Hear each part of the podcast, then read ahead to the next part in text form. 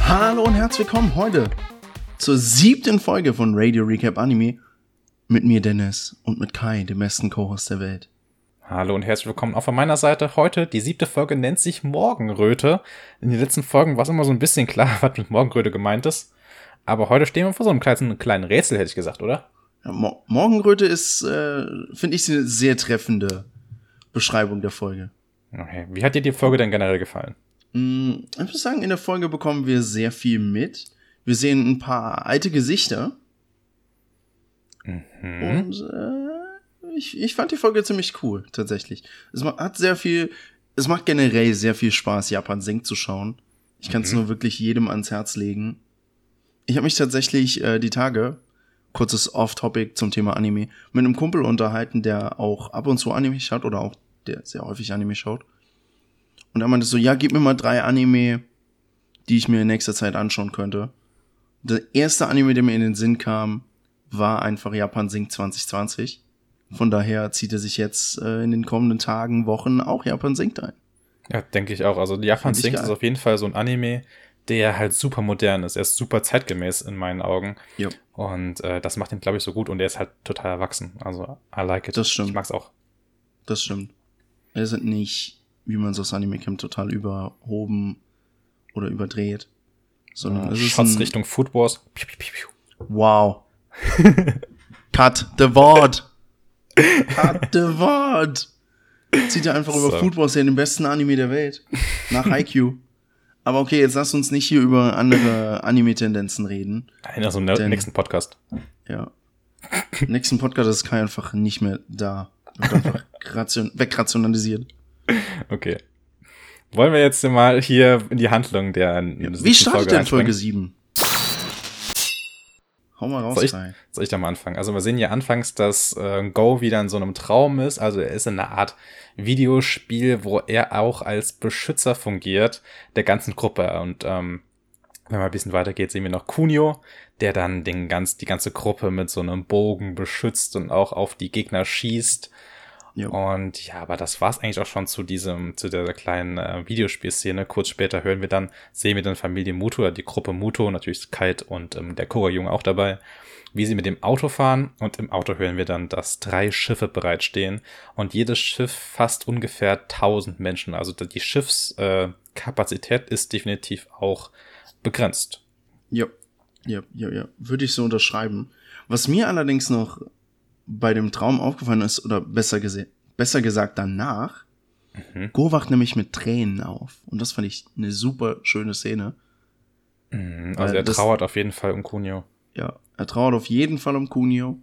Und diese Träume sind halt für Go oder werden uns quasi so angezeigt, als sind es quasi, er verarbeitet mit diesen Träumen, was passiert ist, aber auf seine eigene Art. Und das ist, finde ich, eine sehr schöne Art, das auch zu zeigen. Mit dem Mhm. Videospiel, was halt Go's Passion ist. Ja, finde ich auch. Du hast das, glaube ich, gut getroffen mit, äh, verarbeitet das damit so ein Ja. bisschen.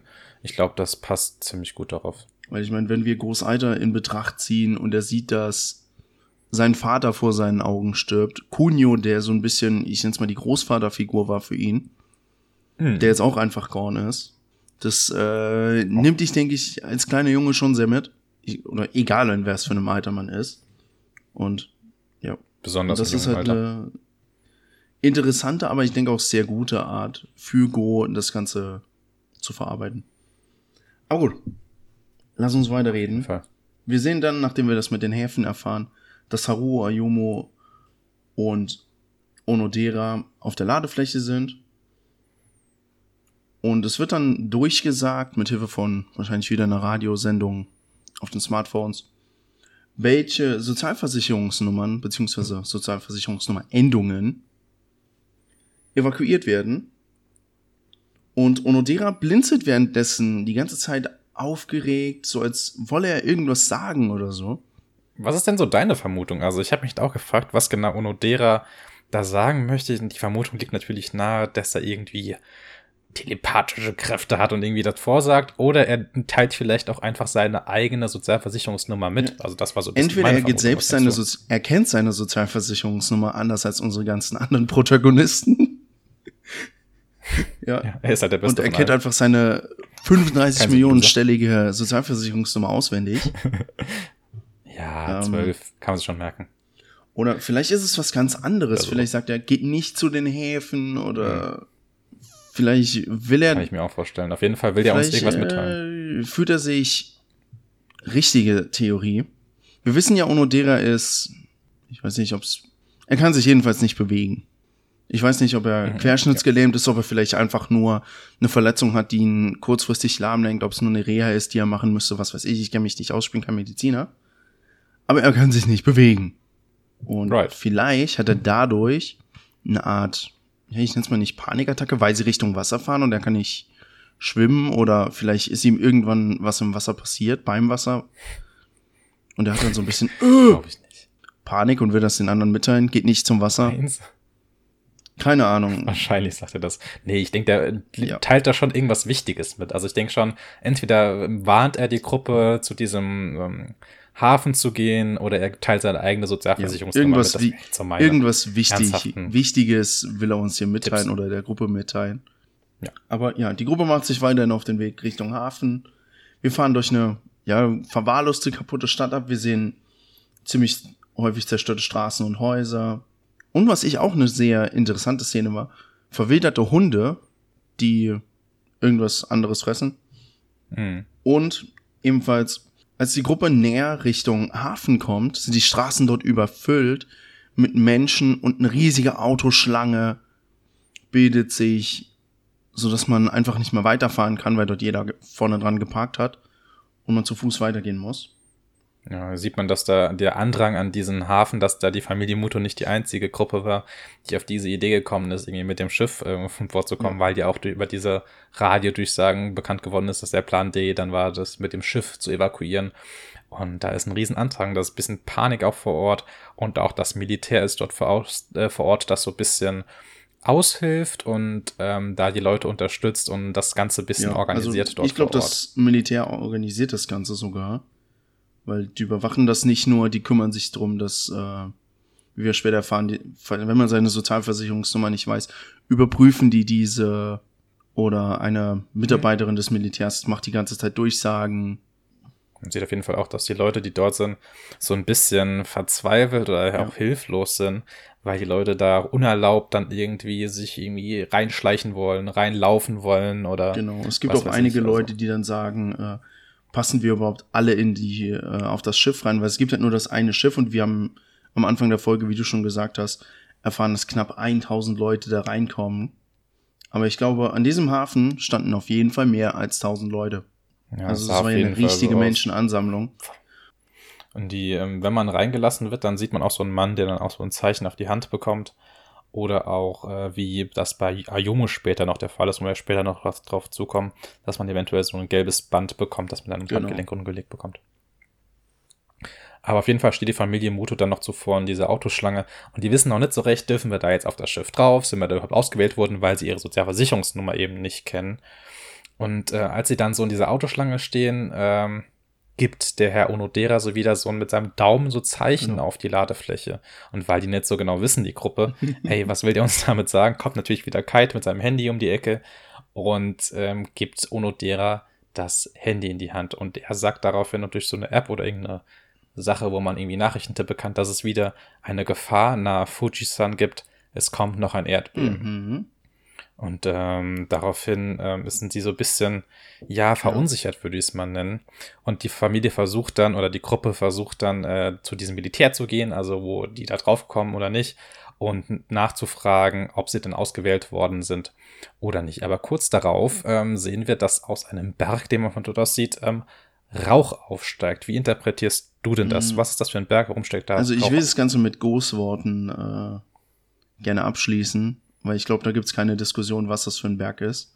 Das ist ganz klar der Fujisan, also der Berg Fuji, der sich, den man jetzt halt Mhm. aufgrund, wie es halt auch von Mari erklärt wurde, aufgrund der ganzen Landverschiebung oder der Landmassen, der Erdrutsche etc. pp., dass man deswegen über die ganzen Berge, die sonst Fujisan ja umdeckt hätten oder umgeben hätten, dass man ihn jetzt sieht. Und wir sehen, dass da schon eine gute Menge Rauch rauskommt. Und ich bin mir nicht sicher, meine Erdkunde, Geologiekenntnisse in Japan sind jetzt nicht wirklich gut. Aber ich weiß auf jeden Fall, dass äh, der Mount Fuji definitiv ein Vulkan ist.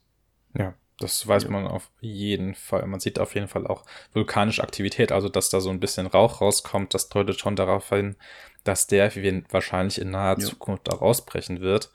Und ähm, ja, wir wissen ja alle, wenn der Mount Fuji, wenn der ausbricht, wird Japan wahrscheinlich auch sinken. Zitat Herr Onodera. Ja. Genau, so sieht das auch aus. Wie, wieder zurück auf diesem Schiff oder bevor es aufs Schiff raufgeht, ähm, sieht Ayumu ihre Trainerin, Frau Katsamana, ja, so ähnlich heißt sie zumindest. Und die ihr dann auch erklärt, dass Ayumu eigentlich ja ein Sonderfall ist. Also, also, weil sie ja so gut in Sport ist oder eine vielversprechende sportliche Zukunft hat, sie ähm, bevorzugt wird. Also sie kommt dann eher auf das Schiff als normale Leute, nenne ich es jetzt mal in genau. Anführungsstrichen, weil sie eben genau, eine Leichtathletin ist. Ja die Zukunft Japans in dem Sinne, sportliche Zukunft Japans. Ja. Und ist ja deswegen in dieses Sonderprogramm oder für dieses Sonderprogramm registriert, ebenso wie die ganze andere Mannschaft, in der Ayumu war, wie wir erfahren haben dort. Mhm. Und darum ist halt auch Frau Kasama ja. da, weil sie als Trainerin auch dann in dieser Sonderbehandlung drin ist, nennen wir es mal so. Und ja, hier, kleiner Fun Fact, ich glaube es nur ganz schnell. Hier in dieser Unterhaltung erfahren wir, wie alt Ayumu ist, beziehungsweise in was für einem Altersabschnitt sie sich befindet, denn wir erfahren, dass sie eine Mittelschülerin ist. Das heißt so zwischen 13 und 16 Jahren, hätte ich mal gesagt. Von daher ist das Mysterium, das wir uns seit Folge 1 stellen. Was, wo Kai und ich einfach dachten, ja, vielleicht ist sie Studentin, trainiert für Olympia. Nein, sie ist eine Mittelschülerin. Fun Facts mit Peace, Nummer 1 für die Folge. für die Folge. Weiter zu dir, Kai. Auf jeden Fall haben wir wissen. weiter zu mir. Ähm, ja, also wir kommen dann danach zu so einem größeren ähm, Gespräch zwischen Kite und ähm, Haru, die sich darüber unterhalten. Ähm, man sieht dann ganz kurz auf ähm, Kites Handy, dass diese großen Erdbeben einem Muster folgen. Und wenn wir jetzt weiterhin nochmal diese Aluhut, den wir vor drei, vier Folgen nochmal auf hatten, aufsetzen möchten, ja, eine Muster, das, man könnte natürlich vermuten, dass das Muster irgendwie von jemandem gelegt wird, weil es ein Muster ist, oder dass es einfach ein natürliches Muster ist, das durch geologische Anordnungen der Platten irgendwie mhm. absehbar ist. Also da kann man auch so ein bisschen vermuten, was da jetzt also, ist, aber ich denke, das ist eigentlich natürlich ich glaube, es ist natürliche auf Zukunft. Also ich glaube nicht, dass er jeden Fall natürlicher äh, von natürlichem Ursprung, denn wir wissen, dass Onodera hm. ein sehr angesehener. Du meinst, es ist nicht Shan City. Geologe ist. Und er weiß ja auch anscheinend, wann diese Erdbeben eintreffen. Und er hat immer vom nächsten großen Erdbeben relativ zeitnah gewarnt.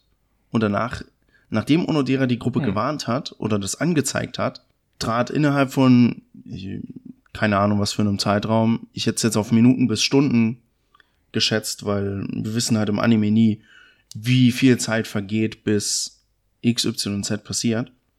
Aber ich es auf Minuten, vielleicht mhm. ein, zwei Stunden geschätzt, dass immer dann was passiert ist. Das heißt, entweder Onodera kann vielleicht berechnen, oder konnte berechnen mit vielleicht damals, man weiß es ja nicht, ich meine, er hat die These aufgestellt, dass Japan sinken wird. Und vielleicht hat er da schon Forschung gemacht, die er sich einfach jetzt gemerkt hat oder so. Oder vielleicht spürt er, kennt er irgendwie die Zeitabstände, vielleicht ist Big Brain Theorie an dieser Stelle die Statistik, die wir am Anfang sehen, also im Anfang dieser Unterhaltung zwischen Haru und Kite, dass äh, die Erdbeben einem bestimmten Muster folgen. Vielleicht kommt diese Theorie oder diese Aufstellung von Onodera, die er früher aufgestellt hat oder an der er mitgearbeitet hat mhm. und die wird jetzt veröffentlicht, nachdem es eben der Fall ist. Big Brain. Das ist sehr gut möglich. Sehr, und sehr daher gut. weiß auch Onodera, wann die Erdbeben ausbrechen. Ich finde es aber immer noch krass, dass man das so genau vorhersehen kann. Also sagt das ja, ja. oder immer so kurze Zeit später. Ich meine, du bist ja nicht der Einzige, der das Ganze skeptisch sieht. Das wäre schon wenn ich jetzt unterbrochen habe. Aber Haruo ist ja in dieser Folge auch äh, sehr skeptisch Onodera gegenüber. Er spricht es halt auch an, gegenüber von Kaide in der Unterhaltung, die wir gerade hatten, dass er noch nicht ganz, dass er noch definitiv skeptisch gegenüber Onodera-san ist. Woher er denn weiß, wann die Erdbeben kommen, wie er das, woher, woher er diese Infos nimmt. Ja, vor allem, wie, ja. wie genau er das vorhersehen kann, ist schon ein bisschen, ja, ja seltsam, fragwürdig oder ja. Hm. Das ist halt richtig. Vielleicht hat er er Superkräfte. Superkräfte. Ich meine, das ist ein Sci-Fi-Anime. Seien wir ehrlich. Es beruht auf einem Sci-Fi-Roman. Ja. Von daher, äh, Ja, am Ende so. ist Onodera äh, Superman, Kent Clark oder wie er auch heißt. Clark End. Clark Kent, richtig. Ähm, ja, auf jeden Fall. Da wollen wir nicht so groß jetzt drüber philosophieren, glaube ich. Ich glaube, das ist wahrscheinlich einfach der, muss man so akzeptieren, dass der das irgendwie kann, schätze ich Ja. mal ganz stark, oder das würdest du Das ist sagen? einfach sein Skill. Ja, das hat er einfach sein Secret Skill. Auf jeden Fall legt das Schiff dann wahrscheinlich jeden Moment ab. Und es stellt sich so ein bisschen die Frage. Bitte? 100 Punkte, äh, um es im Pen-and-Paper-Genre zu sagen, 100 Punkte auf Erdbeben vorhersagen. Ja, ist auch um viel erleichtert sich die Probe bei ihm immer, Ja. jedes Mal. Ähm, auf jeden Fall möchte das Schiff dann äh, ablegen. Und da stellt sich die Frage, trennt sich Ayumu jetzt von der Gruppe, weil sie ja so ein Sonderfall ist? Darf sie jetzt auf das Boot und lässt praktisch Go und die ganze Gruppe mh, zurück und fährt alleine? Oder halt eben nicht. Aber Ayumu sagt eigentlich, nee, ich will nicht alleine fahren, ich will da gar nicht alleine drauf, was ist denn los? Ja. Und nach einem kurzen emotionalen Gespräch entscheidet sich dann doch die Gruppe oder ähm, Mari redet ihr ein bisschen gut zu, dass sie doch, dass es eine Chance ist und Go findet es auch ganz toll, sie soll bitte fahren, sie soll zumindest mal sich in Sicherheit bringen, Ja. ähm, bevor sie halt die Gruppe da so ein bisschen in Mitleidenschaft zieht. Und da äh, umarmt sich dann äh, Ayumu mit ihr, äh, und ihre Mutter umarmen sich dabei. Und dabei spürt Ayumu etwas. Ähm, aber ja, was denkst du, was das ist, was sie da spürt? Also kann man das schon an der Stelle Also verraten der- wissen? Ich meine, wir können es sehr gerne droppen. Ich meine, Ayumu hat auch Ja. wenige Sekunden später die Erkenntnis, um was es geht. Und zwar Mhm. erfahren wir in dieser Folge oder in dieser Szene gezielt, dass Marimuto einen Herzschrittmacher, Herzschrittmacher trägt. Und ja, Ja, Herzschrittmacher. Also ich bin ja ganz ehrlich, ich habe keine Ahnung, was so genau ein Herzschrittmacher ist. Ich habe keine Ahnung, was das ist. Sam, ich bin da auch nicht so drin, aber äh, wir erfahren auf jeden Fall, oder Ayumu hat auch in der nächsten Szene die Erkenntnis, dass ihre Mutter eine Herzoperation hat und schaut dann nach äh, Herzoperation Batterie mit ihrem Smartphone, um wieder ein kleines Detail zu droppen, was mir aufgefallen ist. Und da kommt ihr halt die Idee, oh, meine Mutter hat einen Herzschrittmacher. Und das ist tatsächlich der Grund, der Ayumu nochmal von dem Schiff runterträgt und sagt, nein, ich will Zeit, ich will bei meiner Familie sein und macht sich dann daraufhin halt wieder auf den Weg vom Schiff runter.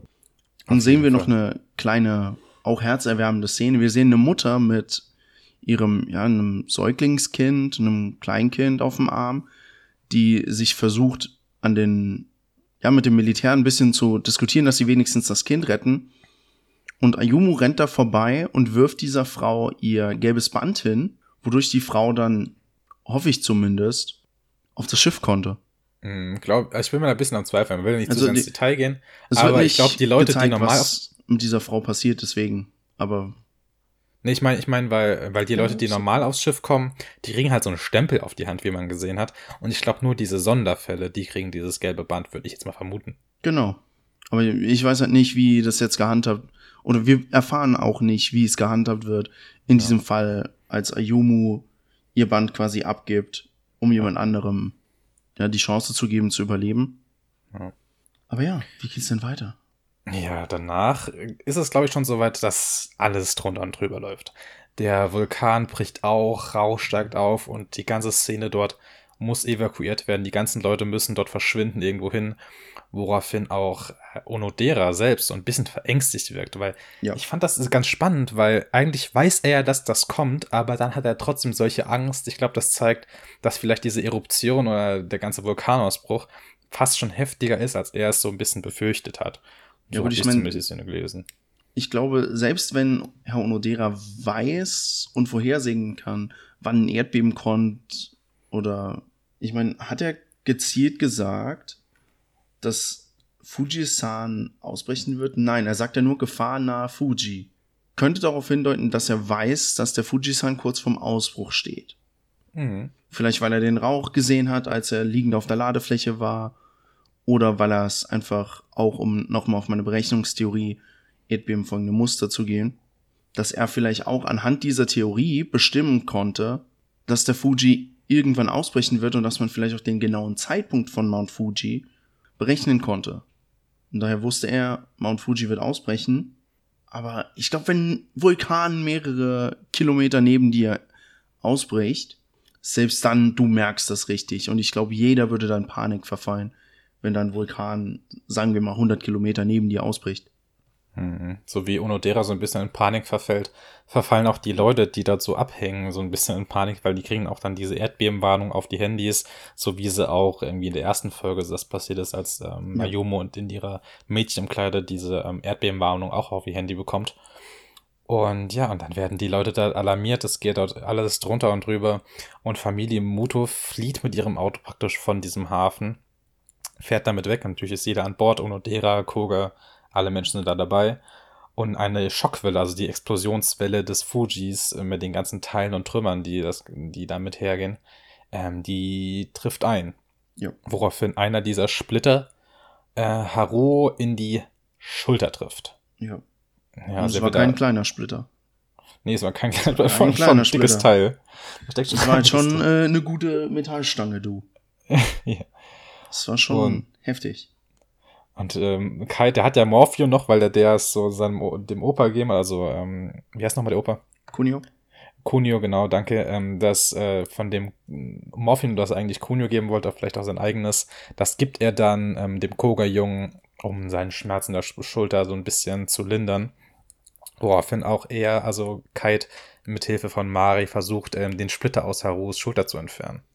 Denkst du, diese, diese kleine Verletzung, die wir da sehen, an der Schulter, sage ich jetzt mal, die spielt noch eine genauso große Rolle wie äh, Ayumos Fußverletzung?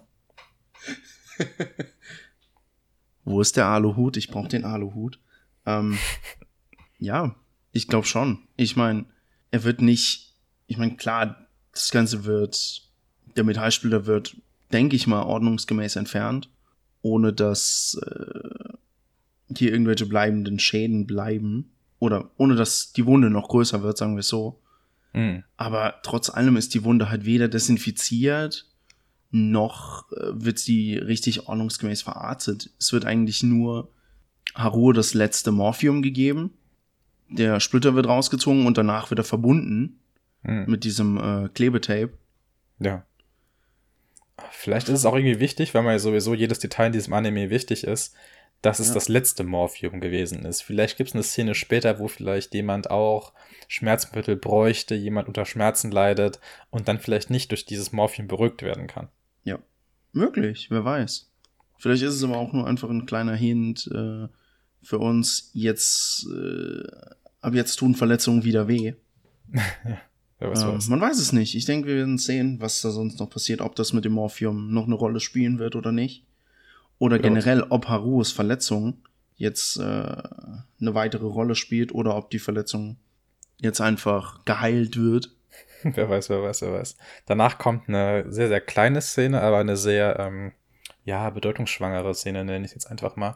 Und zwar sehen wir, dass Maris Batterie leer ist. Ja. Dass sie, ähm, die wird dann, stellt sie auf, das wird Solar betrieben, sie ist da auch relativ alleine, unbeobachtet und traut sich auch diese Batterie aufzustellen. Genau. Und ähm, ja, ich glaube, du hast da noch so ein paar weitere Hints in vorherigen Folgen gesehen, richtig?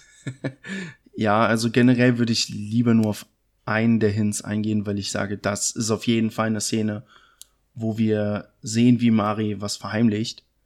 Und zwar nochmal diese Szene nochmal kurz anzusprechen, als die Familie zu Kunio ins Geschäft reinkommt, nachdem Kunio sich für seine Pfeile entschuldigt etc. pp., sehen wir, dass Mari, als sich die Situation so ein bisschen aus äh, abgekühlt hat, dass sie sich in ein dunkles, äh, einen Regalweg, einen dunklen Regalweg verzieht und dort eine Steckdose zieht und als Kite aus Zufall an diesem Regalweg vorbeigeht, schaut sie ihn ganz aufgeregt an, als hätte er sie überrascht, als wollte sie nicht gesehen werden.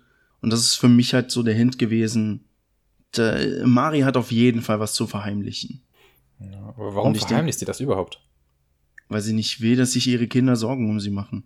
Ja, ja. oder die Leute Sorgen um sie machen. Ich bin mir auch nicht sicher, ob äh, ihr Mann Koichiro das Ganze wusste, beziehungsweise weil wir erfahren ja, dass Mari in der ersten Folge aus dem Ausland kam oder von weiter weg kam, weil sie fliegt noch mal nach Japan. ja vielleicht wurde sie doch Folge. da operiert. Bitte? Vielleicht wurde sie auch im Ausland operiert. Genau, das wäre jetzt so meine Theorie gewesen. Mhm. Weil was ist, wenn Mari ins Ausland gefahren ist, dort ihre Herzschrittmacher bekommen hat oder die sich einer OP unterzogen hat, um einfach wieder mehr Zeit mit ihrer Familie verbringen zu können.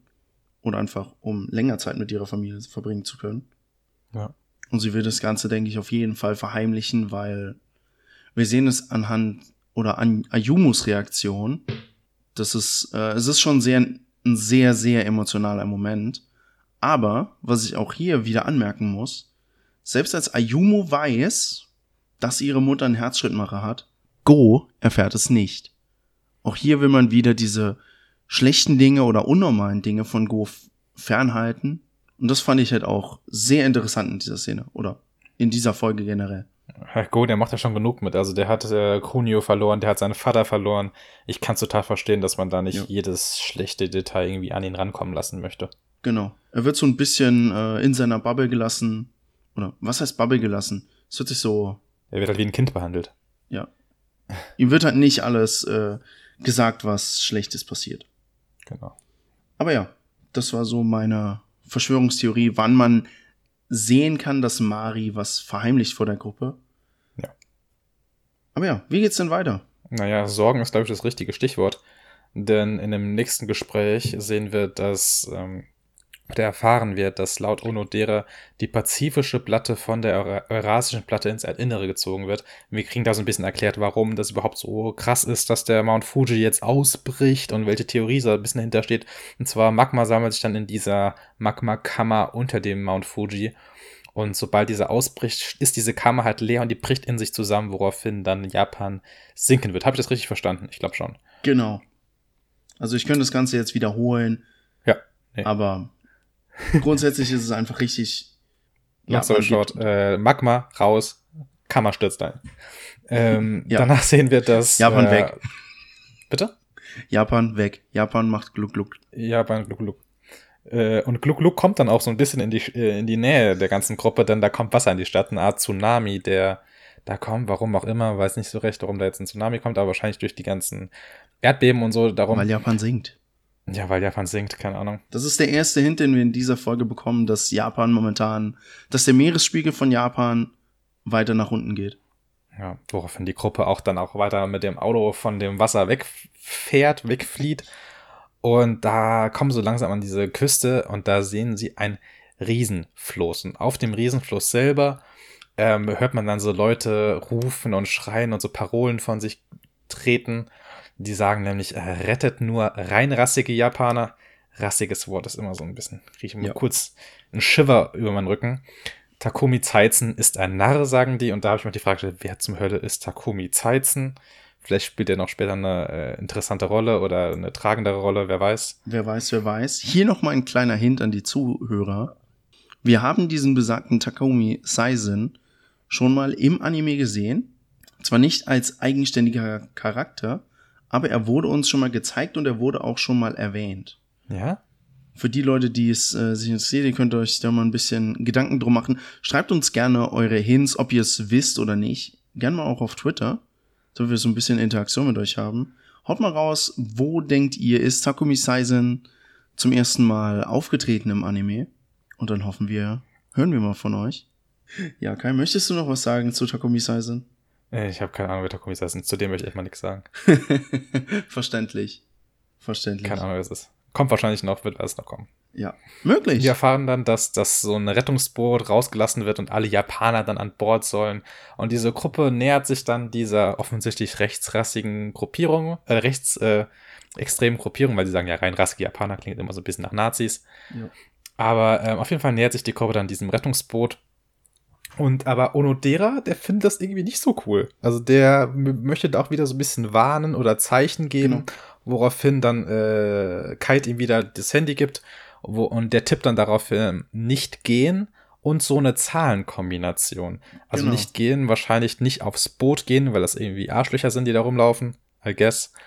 Ja, Oder das mhm. Wasser halt super gefährlich ist, weil halt ja Erd äh, Tsunamis und Wellen und was weiß ich. Ja. Und halt Zahlen. Und die Zahlen, ich was, hat man sich natürlich erstmal die Frage gestellt, was könnten diese Zahlen bedeuten, aber nach einem genauen Hinsehen wird ja eigentlich schon relativ klar, das müssen Koordinaten sein. Das, und ja. wahrscheinlich sagt Onodera dann, ey, geht bitte dorthin, weil ich weiß, dass dort sicher ist, weil ich weiß, dass es in dieser Region zumindest nicht so krasse tektonische Beben gibt. Ja. Oder ich meine, wir haben auch nie erfahren, ob Japan komplett sinken wird. Vielleicht äh, wird auch der höchste Berg Japans äh, an der Spitze aus dem Wasser ragen oder so. Ja. Keine Ahnung, also wo diese Koordinaten sind, haben wir hier nicht recherchiert an der Stelle, No wissen wir nicht. Aber es, es scheinen anscheinend wirklich Koordinaten zu sein. Allerdings geht die Gruppe da am Ende nicht so ganz drauf ein. Die gehen auf jeden Fall doch dann zu dem Floß hin. Mhm. Und da wird's dann sehr interessant, denn anfangs kommen sie ohne Probleme drauf. Und dann schaukelt sich die Situation von jetzt auf gleich extrem hoch, als man erfährt, dass Go, Ayumu, Go und Ayumu nur Halbjapaner sind, weil Mari gebürtig aus den Philippinen kommt. Und das Ganze kommt nur raus, weil Go etwas Englisches sagt und daraufhin diese rechtsradikalen Japaner sich so ein bisschen in ihrem Patriotismus angegriffen fühlen. Woraufhin dann Mari die Leute bittet, wenigstens ihre Kinder mitzunehmen. Das wollen sie nicht, nur reinrassige Japaner.